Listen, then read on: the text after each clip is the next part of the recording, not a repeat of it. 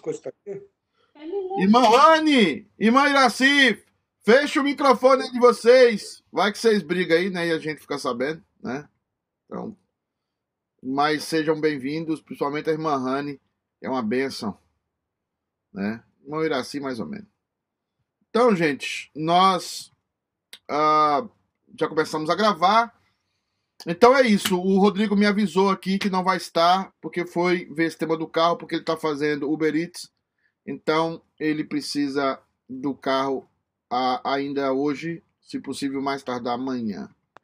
Então, é...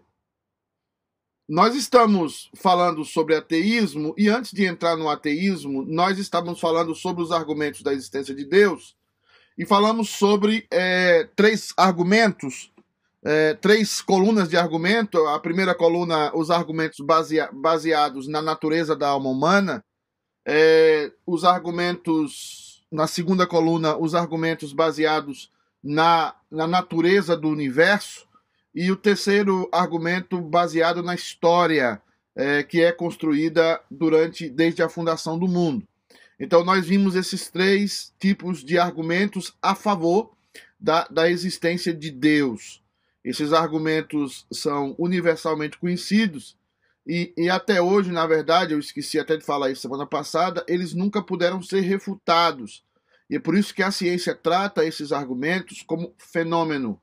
O que é, como é que eles, eles ficam, uh, ficam preocupados? Porque esses argumentos não têm como você refutar. Por exemplo, essa ideia do, da crença intuitiva de Deus, todo mundo nasce crendo. É interessante como a criança nasce crendo. Isso, isso é essencial para o seu crescimento. Também nós vemos a necessidade de leis, né? É, não há nenhum agrupamento de ser humano, é, de família, ou de nação, ou de cidade, ou de povoado, que não tenham é, a ideia de leis e que não foram formuladas leis. E aí nós passamos por outro, outra base, outra coluna, que são a natureza do universo. Você começa a observar o universo e você percebe que há harmonia no universo. Você percebe que há harmonia na criação, você percebe que há harmonia nas coisas.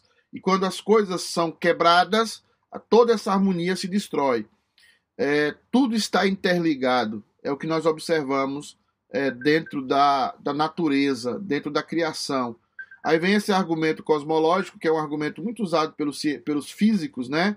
Toda causa tem um efeito, todo efeito tem uma causa. Então a gente percebe que isso obedece a leis. E nós terminamos com a ideia da história humana, aonde nós percebemos que ao caminhar da história humana, nós vemos que, por causa dessa necessidade de crença, por causa dessa necessidade de leis, o ser humano cria sociedades, o ser humano cria religião, e toda a sociedade foi criada a partir da sua religião. Toda a sociedade, ela, você, você vê isso muito na ideia católica do templo no centro da cidade. Isso acontecia sempre em todas as aglomerações humanas desde os primórdios. Sempre havia um templo. Então, isso prova é, essa ideia de que sempre é, é, há, há, uma religião e o ser humano está sempre tendencioso à religião. E nós vemos o argumento estético, porque a, a, o argumento estético, até brinquei com vocês sobre beleza, sobre feiura, né? É, é a ideia de que existe o belo e de que existe o, o não belo, né? É, essa ideia é um conceito firme na nossa cabeça nós sempre, sempre estamos é, vendo as coisas desse prisma, ainda que alguns não admitem, né? Aquela mulher que casou com aquele homem sem barriga, aquele homem sarado, e agora olha para o seu esposo, né? E vê no que ele se transformou, ela às vezes não admite, né? De que ela não. É, não, teve um momento que ela observou, ele é tão bonitinho, né? Ou ele tem um sorriso, ou ele tem a orelha. Nós sempre estamos julgando a natureza, a vida, a partir da estética. E, e, eu não estou falando que você julga o caráter das pessoas, eu estou falando que você faz isso naturalmente. Você faz isso, é, é natural para você fazer isso, porque você tem um conceito dentro do seu coração de beleza e de feiura. Então você vai numa casa, você observa a casa, você percebe aqui está bonito e aqui está feio. Você vai, é, é, é, você tudo que você faz, tudo que, que que você observa tem esse conceito histórico de beleza e de feiura, tá bom? E fa falamos um pouco sobre isso e eu e começamos, eu acredito, a entrar na ideia do ateísmo, né? Nós falamos que ateísmo não é somente é, não está somente no ateísmo em si mesmo. Nós falamos que há várias formas da gente negar a existência de Deus, né? A negação, eu estou lendo aí, da existência de Deus não está somente no ateísmo, mas também no deísmo. Lembrar que esse D que nós vemos aqui, esse D do deísmo, é o deísmo do Deus que está somente no aspecto transcendente, e também há uma negação de Deus no panteísmo, que é a ideia da de que Deus está em todas as partes, de que Deus é tudo, mas que Deus, ele de alguma forma, ele é só imanente. Nós falamos sobre isso na aula passada, nós falamos que nós podemos negar a existência de Deus, nós podemos não só negando a existência de Deus a partir do ateísmo, que nós já vimos aqui, né? O ateísmo é a. Eu vou cortar aqui é, esse, esse tema. É, Estou liberando aí para vocês. O ateísmo. É, ele, ele corta aqui o A, né? E teísmo. O deísmo que é o que nós cremos, é a crença num Deus que é imanente e transcendente, no Deus que é soberano e num Deus que se envolve com a minha dor e com a minha angústia. É esse Deus, esse conjunto forma o Deus cristão, o Deus que é ao mesmo tempo imanente, está conosco e sofre conosco, e o Deus que é ao mesmo tempo transcendente, que é soberano, que elege, que decreta, que predestina, esse equilíbrio é que faz o Deus cristão. E esse equilíbrio é o que é, vai nos lutar para que nós não sejamos ateus. Então, eu posso ser deísta com D, tá aqui o Dzão, tá? Eu, eu tenho falado muito isso porque eu quero que vocês entendam a diferença. O, o Dzão é o Deus que somente está lá em cima, é o Deus transcendente. É, e o panteísta é aquele que Deus está aqui com a gente de forma tão, tão intrínseca que é, ele ele faz parte de nós, ele é tudo, ele é a ar, ele é a água, ele é. Então você vai ver na humanidade essa marca muito forte. Você vai ver no, na, na, na ideia é, ocidental a ideia do deísmo e você vai ver na ideia oriental a ideia do panteísmo. Então, as religiões orientais, elas tendem mais para o panteísmo, para meditação, para Deus conosco, Deus aqui e agora, Deus é, é, é, falando comigo, eu sendo Deus, você vai ver isso muito nas meditações. É, Joana está dizendo aqui, panteísmo é o Deus somente imanente? Exatamente. É, é uma imanência é, é super poderosa. Deus é tão imanente que nós somos deuses. Deus faz parte de nós e nós fazemos parte de Deus. Deus está misturado com a sua criação, Joana. É isso que o panteísmo fala. E às vezes é isso que você vai entender, você vai entendendo princípios de teologia. Por isso que o arminiano, o que é que ele vai dizer? O arminiano vai comparar Deus a nós. Então, o arminiano vai dizer que Deus vai agir na mesma lógica que nós agimos. E o, o, o, calvinista vai considerar Deus imanente, mas vai considerar Deus transcendente também. Então, o, o, o, o calvinista não vai ver conflito num Deus que decreta todas as coisas, mas ao mesmo tempo no Deus que diz que todo mundo é responsável pelo que faz. Por exemplo, se eu roubar o meu celular, eu sou eu sou responsável porque eu roubei, roubar o meu celular é ótimo, né? Se eu roubar um celular de uma pessoa, eu sou responsável por ter roubado aquele celular daquela pessoa. Mas aquele roubo, aquele ato de roubar, já estava decretado desde antes da fundação do mundo. E aí o, você tem esse conflito do panteísmo né, e, e do deísmo dentro das teologias, como base dessas teologias que só acreditam, né, o panteísmo só acredita que Deus é imanente e o deísmo só acredita que Deus é transcendente. A Camila tem uma pergunta aqui: qual, é, qual religião é panteísta e deísta? Você poderia dar exemplos? O budismo é panteísta, né? O, o, as meditações orientais, mas eu acho que é o mais forte dela, né?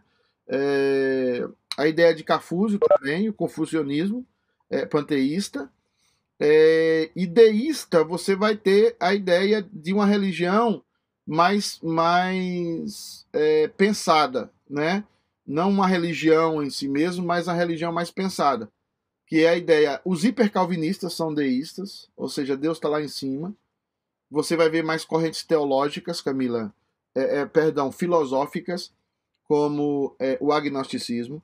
Eu já falei aqui que políticos são, por natureza, a maioria deles são deístas. Por que, pastor, que eles são deístas? Porque eles, uh, eles não creem que Deus se involucra conosco.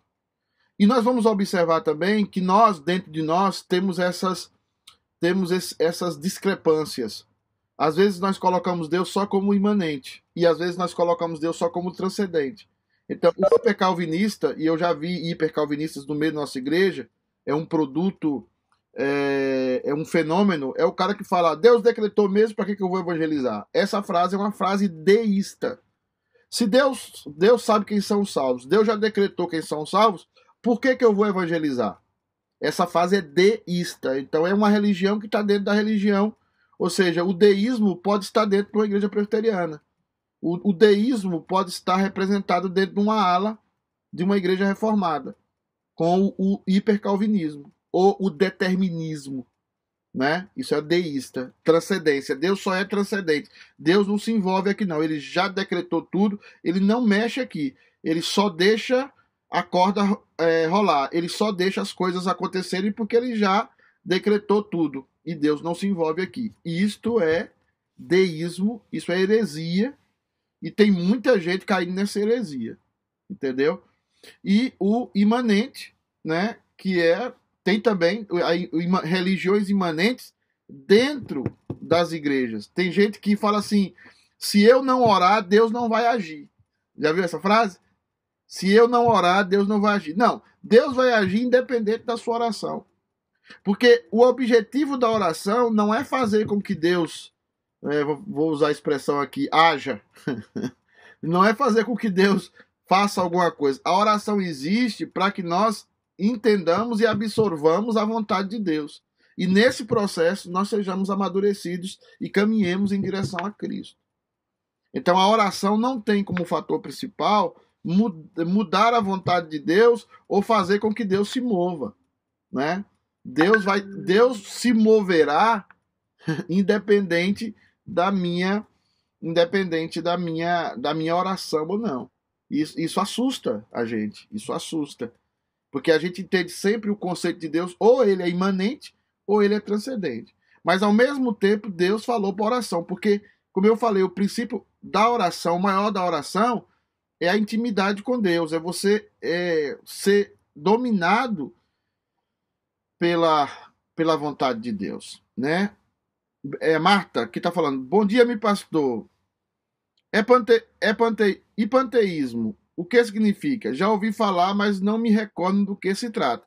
Panta é, é, é, o, a, é a palavra grega para tudo.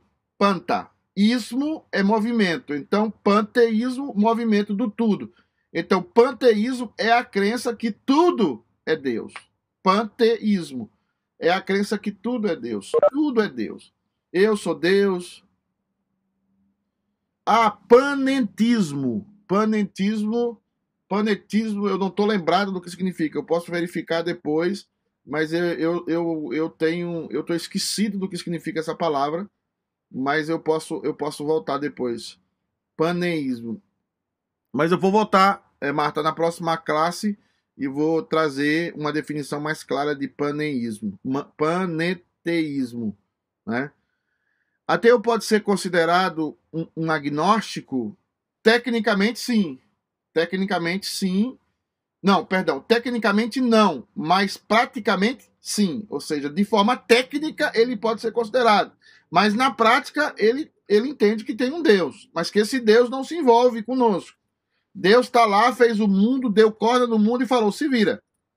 Mas é, é, é, ele, ele, ele é, oh, perdão, o agnóstico ele, ele, ele é isso. Deus está lá, ele fez e, e Deus não pode ser conhecido. O, o, o tema do agnosticismo está na palavra a, que é Deus não pode ser conhecido. Agnosis, a não conhecível. Deus não é conhecível. Deus existe, mas nós não temos que ter nenhuma relação com Deus.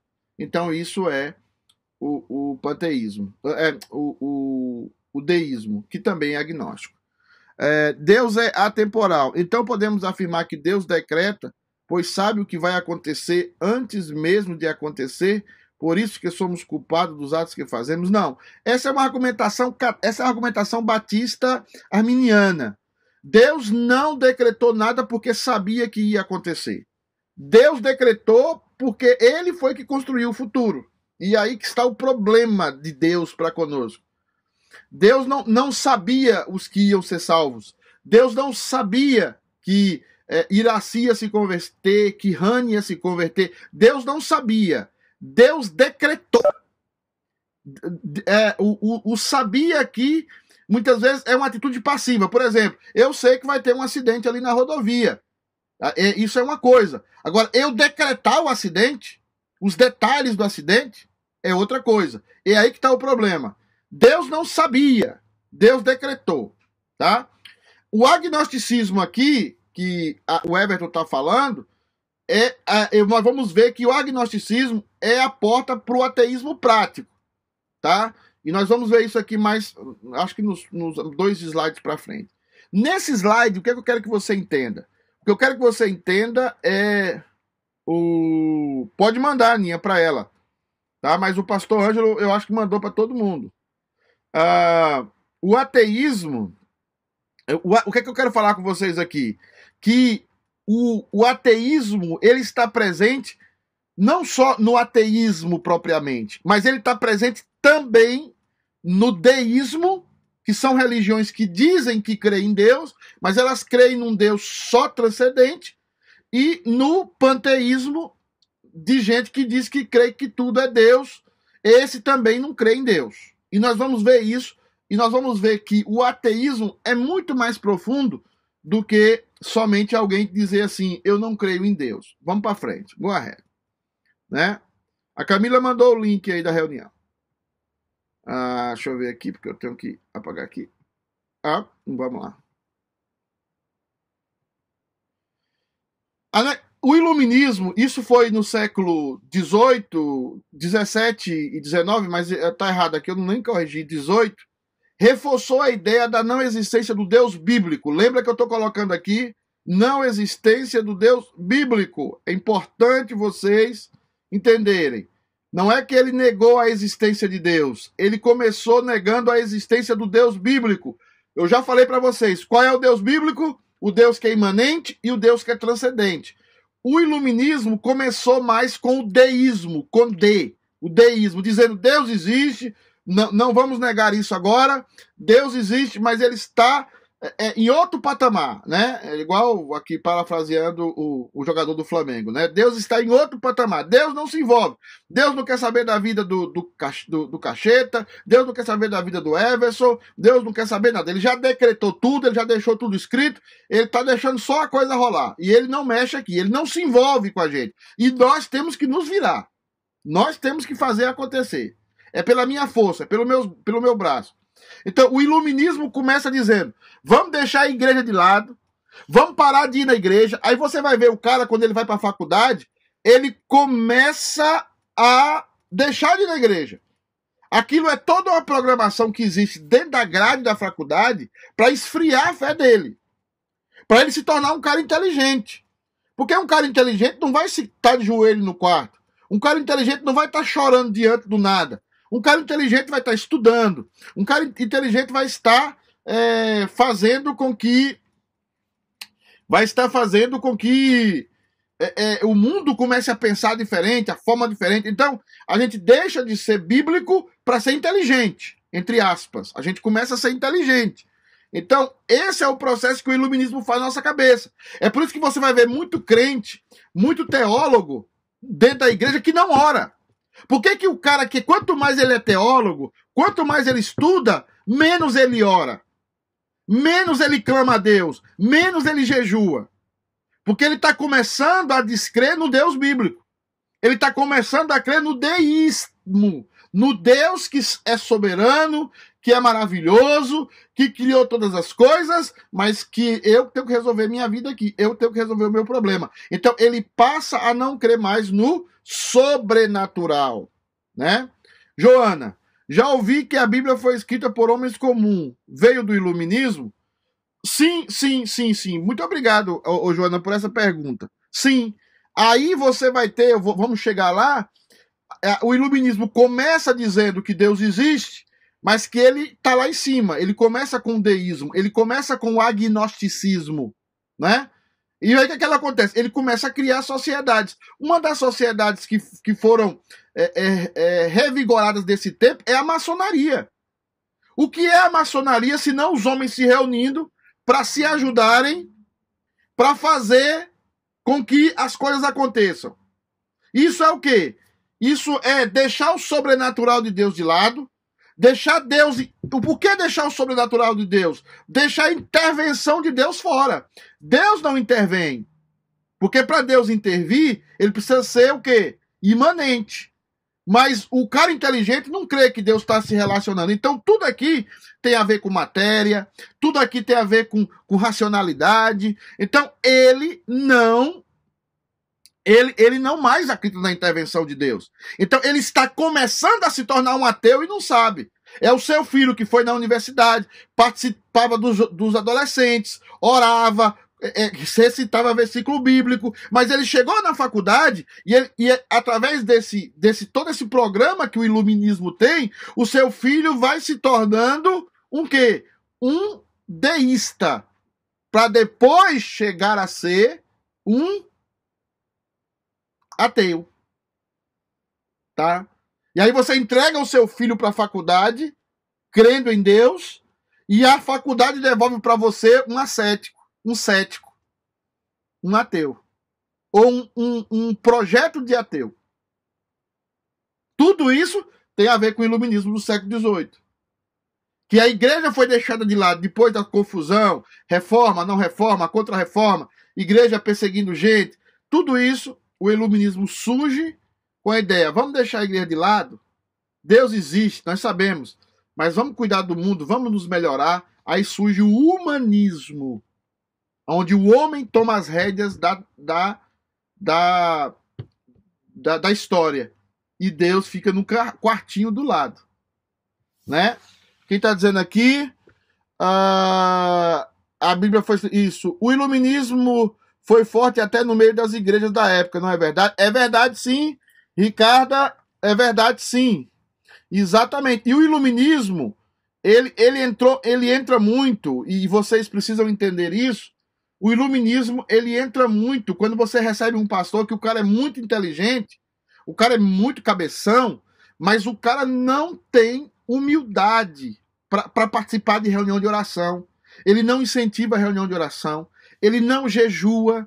Ele, ele, ele se sente um cara inteligente. Ele, ele, ele, ele crê em Deus. Mas ele crê em Deus de uma forma que Deus está lá e ele está aqui.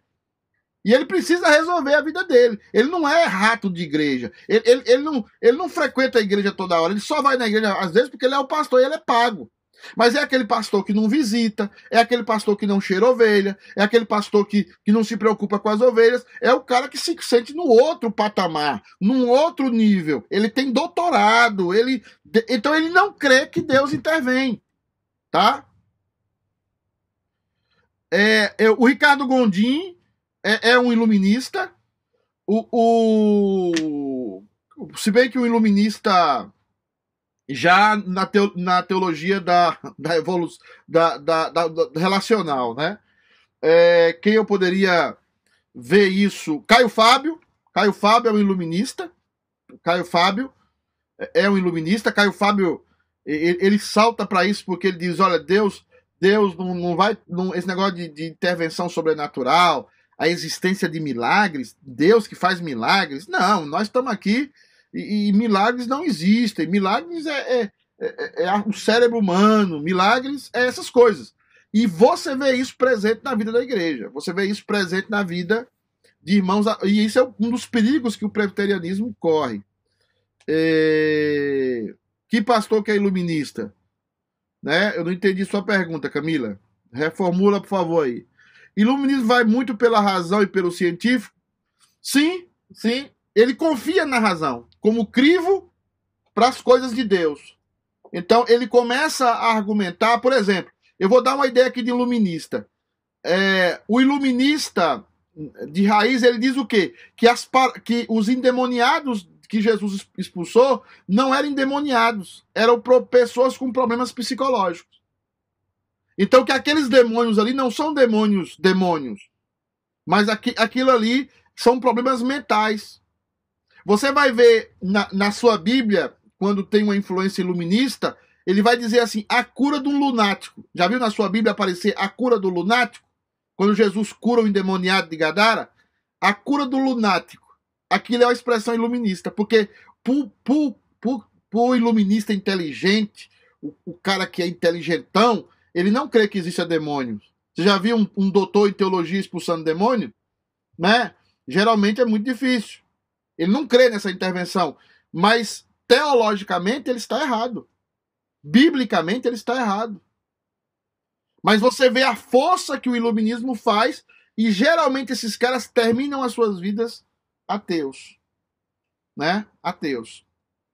Pastor, o que eu quis dizer ali aquela, com aquela pergunta que você começou a dar aquele exemplo de um pastor que não é, não é muito inteligente, não se coloca numa reunião de oração, não se uhum. é, coloca de joelho orando. Aí eu perguntei se esse é um pastor iluminista. Sim, sim. E você vai ter isso dentro da igreja presbiteriana. Isso é uma boa colocação. Você, você contrata um pastor para sua igreja, mas ele não jejua. Ele é um bom orador, ele é um cara que está fazendo doutorado, mas você percebe que ele não tem confiança na atuação sobrenatural de Deus. E isso é um deísta dentro da igreja. Esse é um deísta. Esse é um cara que é deísta com D.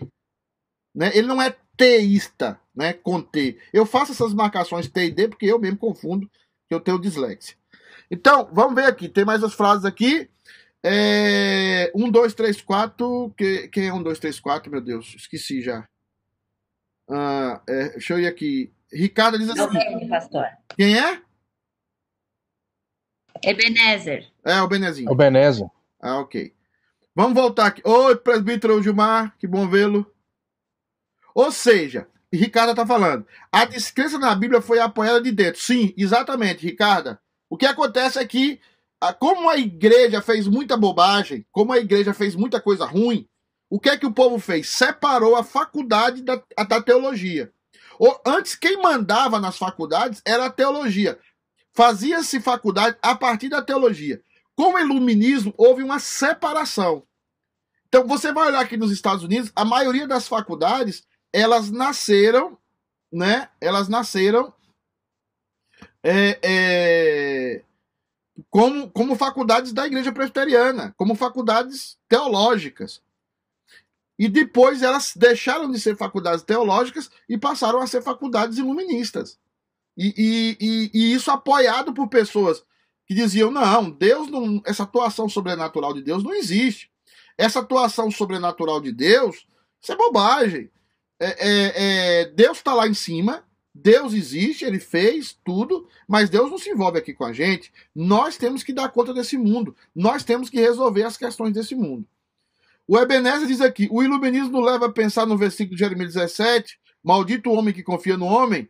Sim, agora tem que lembrar que esse versículo não está dizendo que a gente não deve confiar nos outros. Está falando da ideia de salvação. Tá falando da ideia, você não pode confiar em ninguém para salvar você, para salvar a sua alma. Mas também tem a ideia da gente, o homem confiando no próprio homem para se salvar, né, Benezinho? É isso aí é verdade. As igrejas evangélicas conduzidas por pastoras estão seguindo esse critério? Porque, de acordo com a Bíblia, a mulher não foi chamada para esse ministério. Joanita, Joanita. Você, ah, depois as mulheres aqui desse grupo vão me suicidar, né? Como dizia um amigo meu, né? Vão me suicidar. É, é, sim, to, é, toda, toda argumentação que não é bíblica, ela é social, ela parte para a ideia do iluminismo, parte para a ideia do deísmo ou parte para a ideia do panteísmo.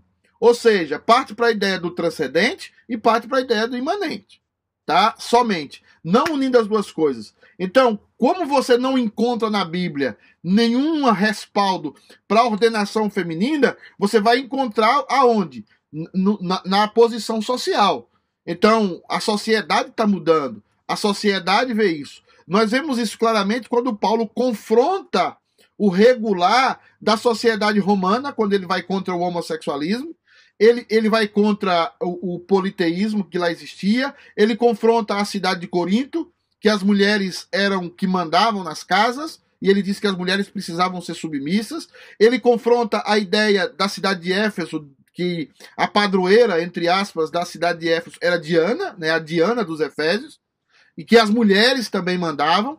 E, e Paulo, por isso que Paulo recomenda que as mulheres sejam submissas aos homens. E isso é a Bíblia indo contra a cultura, contra o iluminismo daquela época, sendo um pouco aqui é, anacrônico, né? É... Camilinha está dizendo aqui, pastor, como fica presbítero que faz parte da maçonaria? Tem que sair da maçonaria. É, já se decretou num estudo que a maçonaria foi importante, sim, para a instituição das democracias. Eles, eles são eles são deístas, né? Ou seja, o ser humano tem que tomar rédea da vida mas é, ficou constatado um estudo feito pelo reverendo Augusto Nicodemos e depois aperfeiçoado pelo reverendo Hernandes Dias Lopes, que demorou oito anos na igreja presbiteriana e hoje serve de guia para o mundo todo, constatou que a maçonaria se tornou uma religião, né? a religião do iluminismo. Ah, então, um presbítero que é maçom tem que renunciar à maçonaria ou renunciar à igreja. As duas coisas são incompatíveis. É, pastor, existe alguma relação entre iluminismo e a separação da igreja do Estado? Existe sim, Margarete. Perfeito. Existe sim. O, o iluminismo ele força essa separação entre igreja e Estado. Ainda que na, na Inglaterra isso não funcionou muito, né? Porque a Inglaterra é muito tradicional, né? Nos seus conceitos. E a, a, a, a, a principal é, dirigente da igreja anglicana na Inglaterra é uma mulher, né? É a rainha Elizabeth, que não morre nunca, né? Dizem até os especialistas que a rainha Elizabeth só vai, vai ficar até a volta de Cristo, né? Tô brincando, mas é, é isso mesmo. O iluminismo, ele, ele teve seu lado bom, né? Por exemplo, a, as democracias foram o iluminismo, é, a separação de igreja e Estado foi fruto do iluminismo, é, apesar de que alguns teólogos, é, bons teólogos, já defendiam isso. Né? É, Wilson, quando a igreja se envolve em ajudar aos necessitados, se levar o evangelho é uma atitude iluminista? Sim, sim, sim. É, quando é, é uma atitude deísta, né? Toda vez que eu ajudo alguém e, e, e eu, e eu não prego o evangelho, é, esse, esse é um dos carros-chefes do ateísmo e do deísmo. Ou seja, Deus não vai descer do céu e não vai dar comida para a pessoa. E essa pessoa não precisa de salvação, porque para o deísta, todo pobre já está já tá salvo. Ele tá, todo mundo que sofreu nessa vida está salvo. Para o deísta, se você teve, teve um câncer na sua vida, se você sofreu com câncer, se você foi, foi violentada, todo mundo que sofreu algum tipo de violência já está salvo, tá? Já está já tá salvo. Ele não precisa aceitar Jesus. Jesus não é necessário para salvar. Então ele não prega Jesus. E tem crente se envolvendo nessa, né? Tem crente que dá dinheiro para instituição que não prega Jesus. Então isso é muito sério. É, é uma coisa que, que a gente não a gente tem que avaliar as instituições. Nós temos uma missão como igreja, que é dar comida aos pobres, que muitas vezes a igreja se omite disso, está errada, né? Mas às vezes a gente é, se une a instituições que não pregam a Jesus. Há muitas vezes para receber de volta, né? principalmente aqui nos Estados Unidos, para receber coisas de volta, orientação para os filhos, orientação para não sei o quê, para não sei o quê. A gente quer ajuda para receber algo de volta, mas a gente não está preocupado com o evangelho. E isso é fruto do iluminismo. Isso é, isso é o ateísmo. Geralmente essas pessoas que estão envolvidas nessas ONGs, nesses negócios, essas pessoas estão caminhando para o ateísmo. Nós vamos ver aqui que já são ateus práticos, né? Porque quando eu dou comida a alguém, eu, eu, eu tenho que pregar o evangelho. Eu tenho que dar comida, eu tenho que solucionar o problema, eu tenho que dar é, é, backup espiritual para aquela, é, aquela pessoa, eu tenho que falar de Jesus, eu tenho que confrontar o pecado dela. Tem mais perguntas aqui. Camila tá rindo aqui, não sei de quê. Tanto que os espíritas dizem: fazer o bem sem olhar quem? Exatamente. E você vai ver muito isso no, no iluminismo e no deísmo prático. Você vai ver o Ed Redkivitz falar: não importa a sua religião, eu vou falar um dia sobre isso aqui. Não importa a sua religião, porta de igreja não leva para o céu. Eu vou falar um dia só sobre isso aqui, que isso tem uma implicação terrível. Terrível. Nós, naturalmente, estamos nos distanciando da pregação exclusivista do evangelho. Nós estamos nos afastando disso para dizer o seguinte: nós temos é que fazer o bem. Nós temos é que, é que, é, é, é que, é que amar as pessoas. É isso que Jesus mandou. E, e, mas o que significa amar as pessoas na Bíblia? Confrontar, pregar o evangelho, dizer que essa pessoa é pecadora, dizer que essa pessoa precisa de arrependimento. E quando você faz isso, você é o quê? Você é linchado. Você é, você é expulso daquele meio. Porque as pessoas não toleram ouvir isso. Né? Ah, ah, barganha, exatamente, presbítero Gilmar, exatamente. Às vezes a gente faz isso por barganha, é exatamente. Sua palavra é perfeita, parabéns, é isso mesmo. A Serril da, da Rainha Elizabeth, né? Tá bom. Ah, então, irmãos, vamos continuar aqui. É... Porém, o ateísmo não é. Na... Porém, o ateísmo não é natural, eu falei sobre isso também. Ele nasce no coração pecaminoso do homem. Ou seja, como eu já falei nos argumentos a favor da existência de Deus, todo ser humano nasce crendo. O sua filha, o seu filhinho nasce crendo. Lá, por isso que, sabendo disso, Satanás sabendo disso, mais cedo Satanás está presente nas escolas. Lembre-se que a Bíblia fala que é doutrina de demônios. Lembre-se, doutrina de demônios, né? E, e, as doutrinas que são semeadas no meio da igreja são semeadas sim por demônios, né? Margarete está dizendo aqui, como a igreja como instituição pode voltar ao seu devido papel, voltando a ser bíblica, voltando à renúncia, porque quando os espíritas dizem para nós que nós não damos comida, e é verdade. Às vezes nós somos calvinistas, nós vamos orar, nós vamos jejuar, mas nós esquecemos que Deus é imanente também. No sentido que, que nós também temos que ser imanente em relação a onde nós estamos. Nós precisamos nos envolver com a comunidade. O problema de nós como igreja é que nós não nos preocupamos com a comunidade. A gente vai lá, prega o evangelho, fala que todo mundo está no inferno, mas a gente não dá comida, a gente não dá subsídios, a gente não faz movimentos sociais. Nós temos que fazer isso e aquilo. O problema é que os espíritas só fazem aquilo. Nós temos que dar comida e pregar o evangelho. E esse é o papel da igreja. Nós temos que fazer programas sociais e pregar o evangelho. Então, o que eu espero nessas classes, o que eu espero da United, da nossa igreja é que essa nossa igreja seja uma igreja que equilibre. Como o nosso Deus é equilibrado, imanente e transcendente, que nós também sejamos uma igreja que cremos num Deus que faz, que age, que é poderoso, mas também cremos que esse Deus nos deu responsabilidades. Tá? Eu creio muito nisso, mas é muito difícil você implantar isso na igreja, porque ou vai para um lado ou vai para o outro. A gente não consegue ser equilibrado. Isso é um problema do pecado em nós. Eclesiastes 8:11, né? Visto como se não executa logo juízo sobre a má obra, por isso o coração dos filhos dos homens está inteiramente disposto a praticar o mal. Aqui nós vemos por primeira vez a palavra que eu quero muito trabalhar com vocês, que é a palavra coração. Coração no hebraico não significa o, o órgão que bate aqui e não significa que apaixonado. Coração na língua hebraica significa o mais profundo do ser humano. Amarás ao Senhor teu Deus de todo o teu coração. Então, na língua hebraica, coração, o nosso coração, tem a ver com o mais profundo do nosso ser, com aquilo que às vezes nós não temos acesso, mas é o que guia a nossa vida, é o timão da nossa vida. A inclinação do nosso coração é que guia. Eu já falei sobre isso é, é, muitas vezes na igreja. Você tem uma mocinha que tem um corpo bonito, que tem curvas, e ela vai e vai escolher uma roupa lá no Bulletin Factory, porque ninguém vai na Macy's que é caro demais. ela vai lá no Bulletin Factory, aquela do Bulletin Factory que a Mara ensinou para Fabiana, mais a Merinha, que custa R$ 9,99, né? Vai lá no Bulletin Factory e ela escolhe roupas.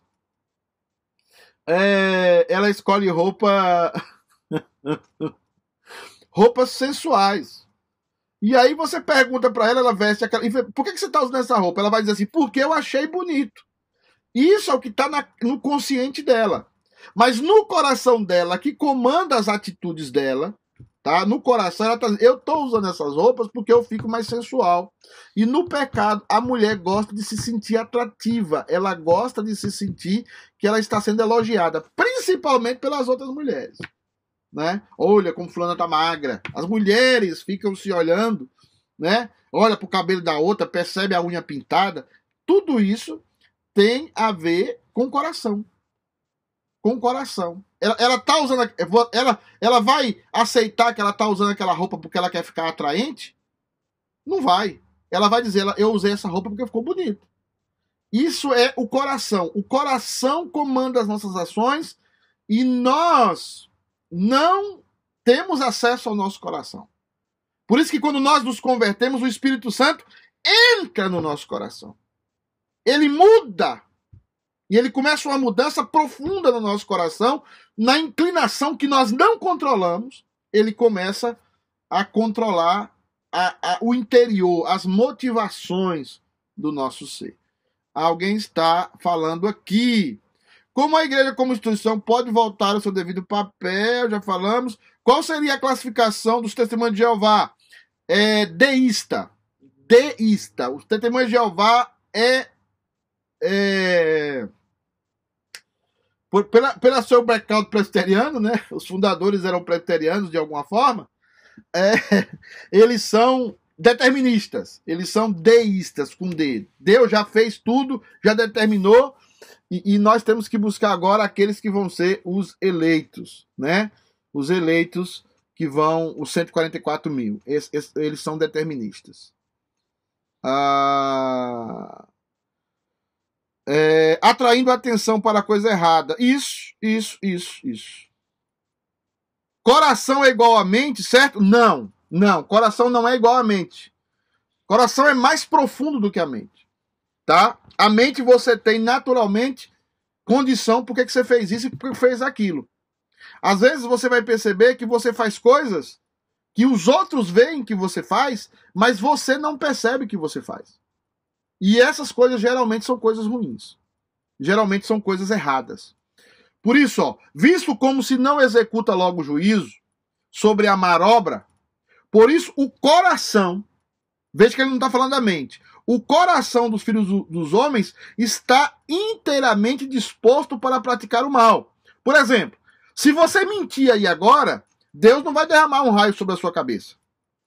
Então, o que, que ele está dizendo? Visto que não se executa logo, ó a palavra logo aí, ó, logo o juízo sobre a má obra, ou seja, é, você faz a coisa errada, mas aquela coisa errada não tem uma resposta automática sobre você, uma consequência automática. Né? A não ser se você der muito azar, entre aspas, e, e, e, você já cair no chinelão, na Raider, lembra daquele chinelo Raider de Deus? Você já cai no raidão de Deus, né? Aí já é outra coisa. Mas por que, que as pessoas começam a, a, a querer é, caminhar para o ateísmo? Porque elas fazem uma coisa errada e essa coisa errada não tem um juízo imediato. Elas mentiram, elas traíram. Eu conheci uma vez um, um, um presbítero que ele passou seis anos com outra mulher, se vindo Santa Ceia, chorando nas pregações, e a mulher descobriu a outra mulher por um acidente. Seis anos que ele já tinha, já tinha uma outra família. Teve um pastor na Bahia que com 13 anos ele tinha uma família, ele já tinha um filho de 11 anos com outra mulher. E, e aí você fala, mas onde é que estava Deus quando esse cara começou a fazer isso? Né? Deus estava esperando o arrependimento, diz a Bíblia. Então, quando você faz algo de errado, porque Deus, nós vamos ver nos atributos de Deus, Deus é misericordioso, ele espera para que você se arrependa. Mas o ateu vai sendo construído como? Ah, eu fiz essa coisa errada não aconteceu nada. Eu roubei, lá eu era político não aconteceu nada. Eu, eu, eu, eu roubei e eu continuo livre, Lula livre, né? Agora, daqui a pouco vai ser Bolsonaro livre, né? Então, é todo mundo livre, né? Cadê Deus? Onde é que Deus está? Né? Então, visto que se não executa logo o juízo, né? O coração começa o quê? Faça. Sem você nem pensar direito. Faça, faça. E você é impelido, é compelido a fazer. Tá? É, é, é, deixa eu ver, deixa eu ver, deixa eu ver. Coração, mente, certo. E adventista do sétimo dia é deísta? É deísta também. É deísta. É, é, e, e é, é, bem deísta mesmo, adventista. O adventista puro. Porque agora tem uma mudança nos adventistas. Tem, tem um grupo dos adventistas que deixaram um pouco é, é, é, algumas heresias. Depois eu posso falar sobre isso com os adventistas. Há, há uma mudança, há uma, um movimento dentro da igreja adventista onde eles é, querem, querem deixar de ser deístas, mas eles são sim deterministas. É... Joana, mas o juízo de Deus sempre virá cedo ou tarde? Virá, virá. Deus não deixará nenhum pecado sem juízo. Aqueles que estão sem juízo estão aparente estão em Cristo. Mas as consequências todos os pecados terão. Todos. As consequências todos os pecados terão. Ah, eu, eu menti pro meu marido. Ah, eu fiz, eu, eu olhei para outro homem, né, com um olhar impuro. Aquilo vai ter uma consequência. Tá? Você confessou, até falou pro marido, mas aquilo vai ter uma consequência. Todo pecado tem consequência. Mas os pecados dos eleitos não têm juízo porque estão todos em Cristo. Na Bíblia, consequência é diferente de juízo, tá? É, Davi foi perdoado por Deus pelos seus pecados e não teve juízo para Davi. Mas as consequências de Davi, do pecado de Davi, permaneceram. Então, Davi, porque ele, ele adulterou com Beceba, ele deveria ser morto, segundo a lei. Mas ele foi morto? Não. Continuou o reizinho lá, não continuou? Porque ele já estava prefigurando o evangelho. Porque aquele pecado de Davi foi cravado com Cristo na cruz. Quem morreu no lugar de Davi? Foi Jesus Cristo. Por isso que Davi não foi morto. Por isso que outros reis que cometeram o mesmo que Davi foram mortos. Porque eles não estavam em Cristo. E porque eles não estavam em Cristo, eles receberam juízo. Só que Davi teve a consequência do seu pecado da sua casa. A Bíblia diz: a espada jamais se apartará da sua casa. Deus perdoou Davi, de, o filho que ele teve com Betseba adoeceu, ele vestiu pano, saco e cinza para Deus livrar aquela questão do curar o filho dele. Deus não curou, Deus matou o primeiro filho dele com Beceba, porque as consequências do pecado ficam para todo mundo, crente, não crente, descrente, fica, tá? Esse cabra era bom, misericórdia. Que cabra que era bom, gente? Tem que ver que cabra que era bom. Ah, o cara que passou. Ó, oh, Rani, dá uma surra aí no Iraci. Rani. Entendeu? Dá uma surra. Deus decretou que ele arrependeria? Sim, Deus decretou tudo, Nilminha. Tá? Ou não? Decretou que ele arrependeria Se formos falando do cara que passou lá tantos anos com a mulher, sim, ele tá, segundo ele, ele se arrependeu. Só Deus pode julgar o coração dele. Mas tudo que acontece no mundo, espiritual ou não, é decreto de Deus. É... A igreja cristã também é deísta. É, ó, todas as igrejas ligadas ao judaísmo, ligadas à a, a, a, a, a, ideia judaica, é, cristãs judaicas, no sentido mais intrínseco dessa expressão, são deterministas. E ao ser deterministas, estão tendenciosas ao deísmo. A cristã do Brasil é uma delas. Tá? Vamos lá. Ixi. Para os eleitos são consequência. Para os não eleitos, juízos. O que seria juízo? O inferno. O inferno. O inferno. Que já começa aqui. Que já começa aqui. Porque quando você pega e pede perdão, Deus consola a sua alma. Já aqui, você já já crê e já percebe o perdão de Deus. Tá? Mas o descrente não. Aquilo vai matando ele, ele já começa sob juízo aqui e ele conclui na, na, na o juízo eterno, né, no inferno e na presença de juízo de Deus. Vamos lá, gente. Então, Salmo 14 diz assim: para o mestre de música, um salmo de Davi, isso está no salmo. Diz o tolo em seu coração. O que é que o tolo fala lá aonde? Onde é que o tolo fala? No coração. Olha o coraçãozão de novo. Coração não é mente. Coração não é mente. Coração é o mais profundo do ser humano. É a sua natureza. É aquilo que você não controla. E que faz você pecar mesmo fazendo coisa boa. Aparentemente você está fazendo coisa boa. É o cara que vai lá e está dando comida aos pobres e tira selfie e bota na internet. Faça como eu, né? Você que está em casa, você que nunca deu comida para ninguém, olha eu aqui dando comida para essa irmã. Tira foto, gente, tira foto. Ele está fazendo uma coisa boa, ele acha que aquilo é inteiramente bom, mas a motivação do coração é a glória dele, né?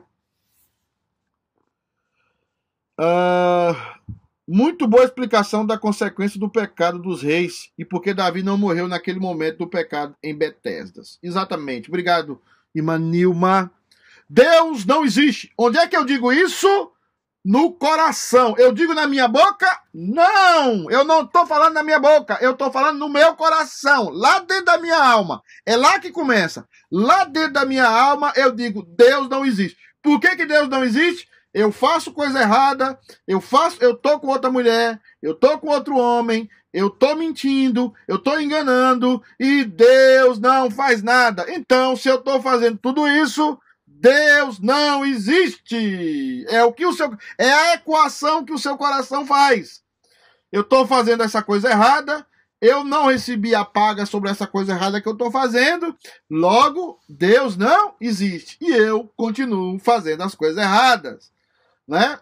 Então, diz o tolo no seu coração: sai coronavírus. Deus não existe. Todas as suas atitudes são corruptas e abomináveis. Não há um que faça o bem. Veja que a relação da existência de Deus ou da crença da existência de Deus está relacionada com atitudes. Não está relacionado com o que eu falo. Eu até falo que Deus existe, mas as minhas atitudes demonstram o quê? Que Deus não existe. Eu vejo muito isso na igreja, gente, eu vejo isso demais na igreja. Eu vejo demais. As pessoas dizem assim: eu, eu creio em Deus, Deus é o meu tudo, mas as pessoas não se envolvem com aquilo que Deus mandou elas se envolverem, que é com a igreja. Eu não estou falando com, com palha, com tijolo, eu estou falando com a comunhão da igreja de Cristo. São pessoas que não têm vontade de ir na igreja, são pessoas que vão na igreja obrigado, são pessoas que não têm vontade de estar com os irmãos, ficam com os irmãos obrigados. São pessoas que, para você levar para a igreja, é uma luta. Existem outras pessoas que não, que, que ó, é, qualquer coisa quer estar junto com os irmãos, qualquer coisa quer, quer fazer uma festa junto com os irmãos. é, é, gosta de adorar a Deus, se envolve com missões, não só a missão de ir lá e pregar o evangelho, como eu falei, mas a missão de dar comida, a missão de fazer obras sociais, trabalhos sociais, juntamente com essa pregação do evangelho. Então você vê gente na igreja que ele está forçado. E por que, que ele está forçado na igreja? Porque ele só tem a mente dele que está dizendo para ele: olha, eu tenho que ir, cara, eu tenho que ir ainda, eu ainda não estou completamente convencido que Deus não existe. Às vezes para mim ele não existe, às vezes para mim ele existe. Então, logo que eu estou nessa dicotomia, eu vou para a igreja de vez em quando para eu garantir meu lugar no sol e lá e garantir meu lugar aqui também. É chamado crente Raimundo. Não sei se tem algum Raimundo aí, mas é o crente Raimundo. Um pé na igreja e um pé no mundo. É o crente Raimundo. Pé na igreja e o pé no mundo. Né? Quem está falando aqui, meu Deus? É, reverendo, por favor, explique o que Romanos 12 quer dizer em renovar a mente.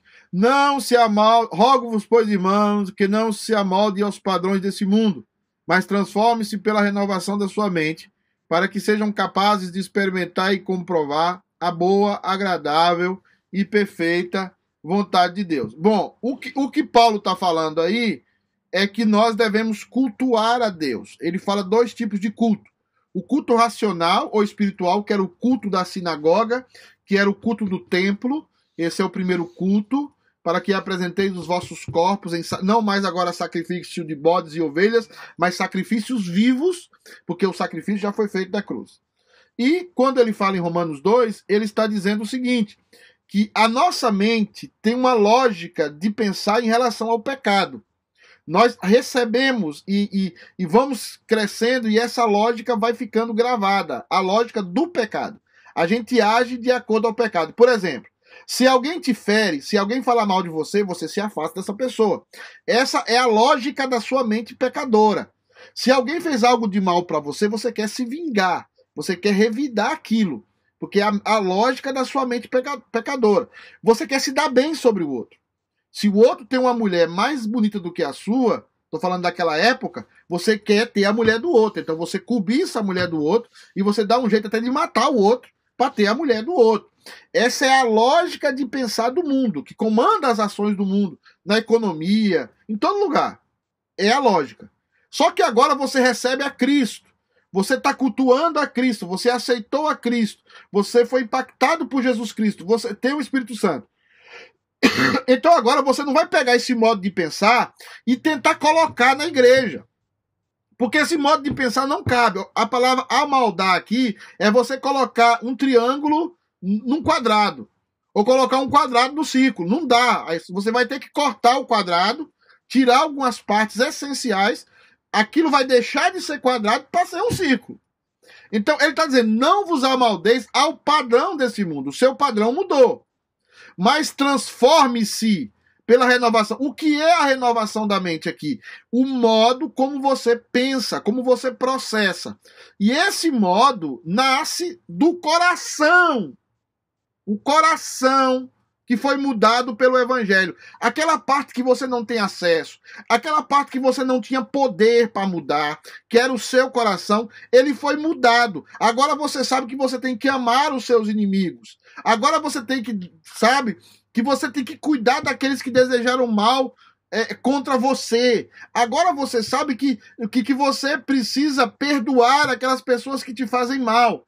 Ah, você mudou o seu conceito porque o seu coração agora não aguenta mais ficar sem perdoar uma pessoa. Você não dorme de noite, gente, como é que eu não perdoei fulano? Eu preciso perdoar fulano.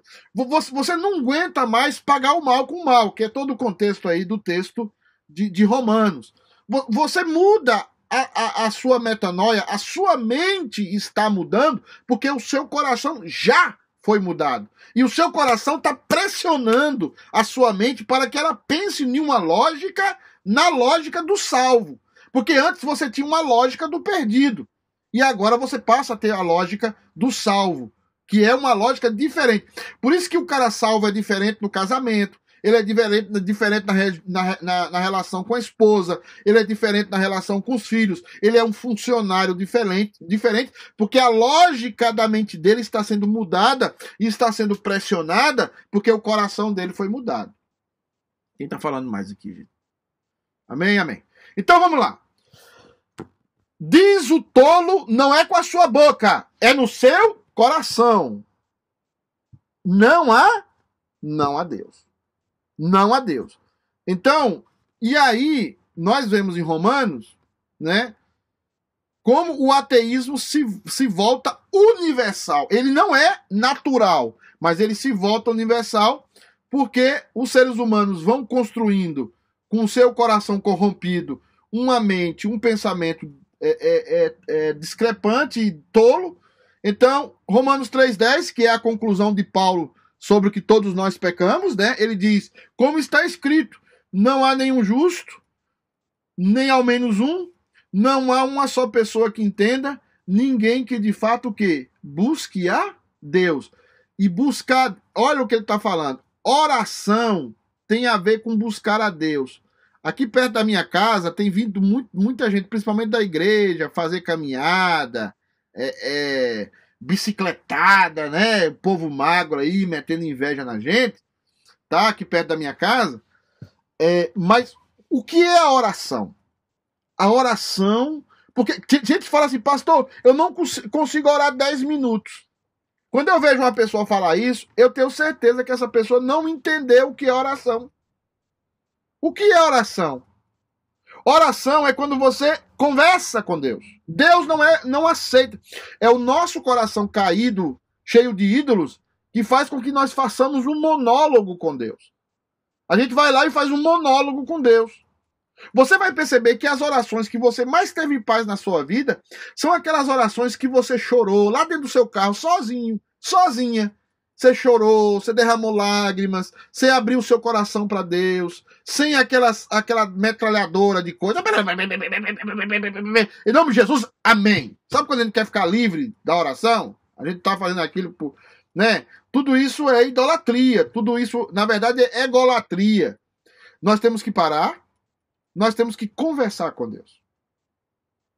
No alto de uma montanha, tomando banho, no chuveiro, as lágrimas se misturando com a água do chuveiro, falando das nossas dores, falando das nossas apreensões, das nossas angústias, conversando com um amigo. Foi por isso que Jesus morreu naquela cruz, foi por isso que Jesus foi cravado naquela cruz, para que nós não sejamos mais servos, mas que sejamos amigos.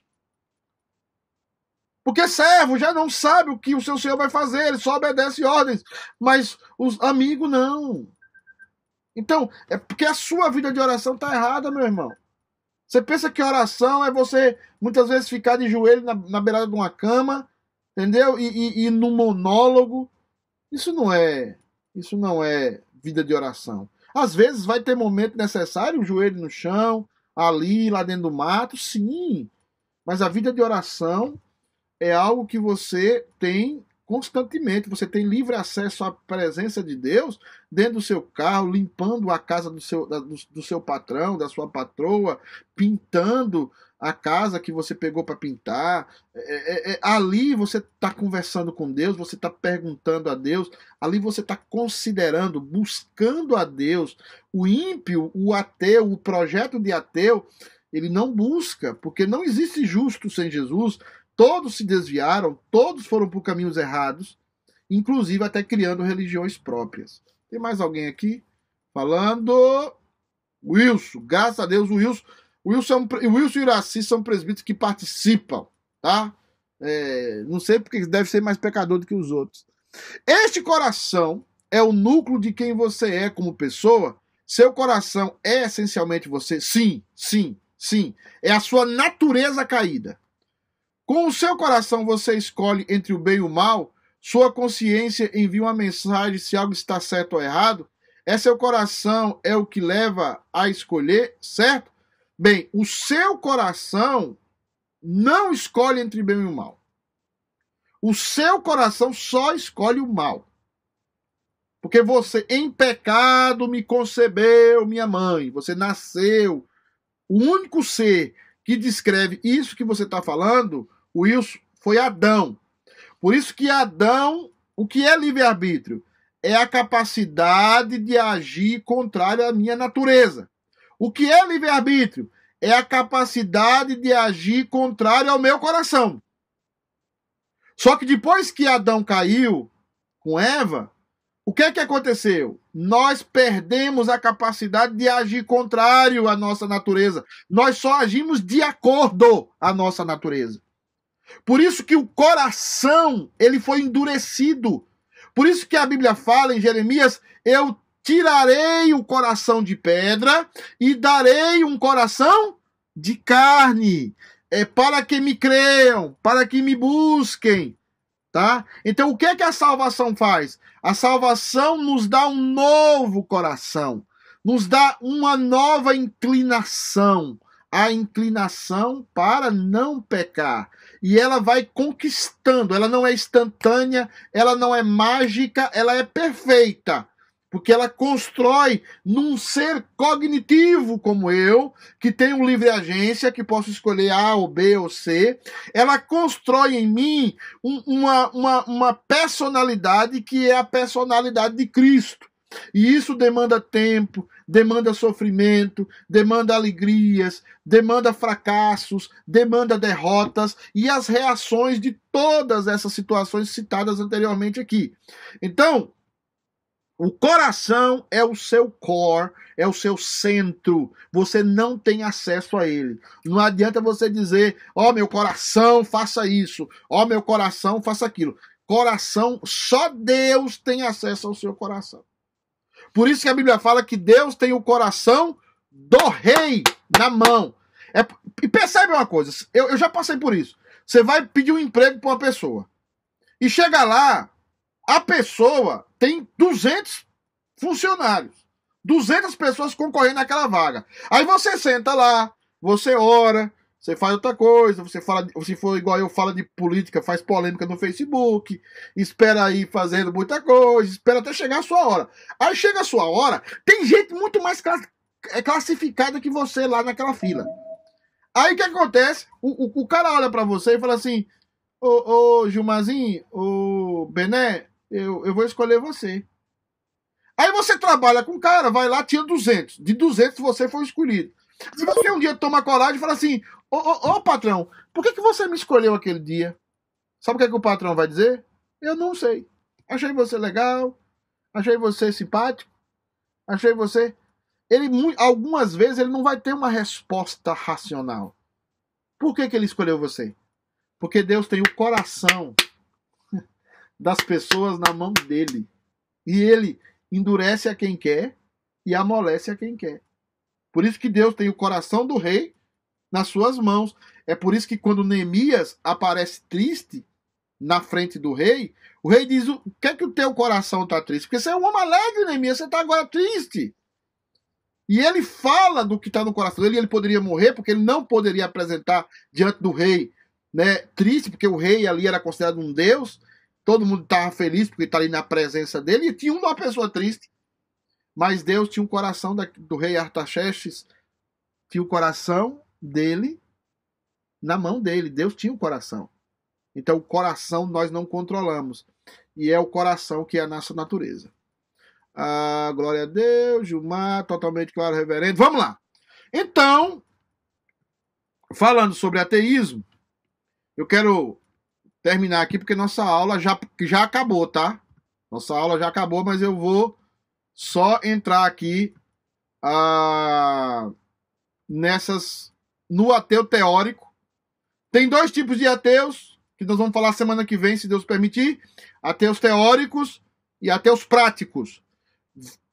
Você vai ter que prestar atenção nos dois, mas você vai prestar atenção mais no ateu prático. Porque 90% das pessoas que estão na igreja, 90% são ateus. E são ateus práticos. E a Bíblia vai provar para nós que são ateus. Ateus teóricos, que esse nós conhecemos bem, são os filhos do iluminismo ou do racionalismo alemão do século XVIII. São os caras eles negam a Deus a partir do racionalismo. Eles pensam, eles argumentam e eles dizem: Deus não existe. E qual é o, mais, o maior argumento deles? O maior argumento deles é o seguinte: presta atenção aí onde você está aí na sala, não, não dorme não. Presta atenção. Qual é o maior argumento do ateísmo no mundo? O maior argumento do ateísmo no mundo é isso aqui. Se Deus é bom e Deus é todo poderoso, e não se esqueça desse argumento. Se Deus é bom e se Deus é todo poderoso, por que, que há tanta injustiça no mundo? E por que que essa justiça, essa injustiça não é julgada? Então, se Deus é bom, Deus existe. Então ele é bom e ele é todo, poderoso. Por que que existe tanta injustiça no mundo? E por que que essas justiças não têm juízo? Por que que essas pessoas não são julgadas? Então qualquer ateu vai partir desse princípio. Se Deus de fato existe e é todo poderoso, não deveria haver injustiças no mundo. E se essas injustiças acontecem, elas deveriam ser julgadas. E não é o que se vê no mundo. A injustiça campeia no mundo. Meus queridos, nós vamos falar sobre isso semana que vem. Vamos falar sobre ateísmo prático, consequências do ateísmo teórico, consequências do ateísmo prático. E nós vamos seguir com o nosso curso, aqueles que quiserem, falando sobre ateísmo. Tá bom, meus queridos? Todo mundo aí? Todo mundo vivo? Graças a Deus. Quem não sabe Amém. Glória a Deus. Bom dia Oi, a todos. Bom dia a todos. Oi, mãe. Bom dia. Bom dia a todos dia vocês. A todos. Deus abençoe todos que eu não saudei, que eu saudei. Nós estamos tendo uma média de 20. Benjamin. Oh, bom dia. Oi, Eli. Ei, bem. Ô, Margarete, eu tô vendo você, Margarete. o que mais tá aí? É a câmera. Ah, agora... Gente, Deus abençoe vocês. A nossa aula se estendeu mais tempo. Presbítero Wilson tá careca, como sempre. Ontem ele tava cabeludo, hoje tá careca. Beijo, Mazão. E aí, Mané? Saudade de você, meu querido. Bom dia a todos. Estou esperando para começar dele.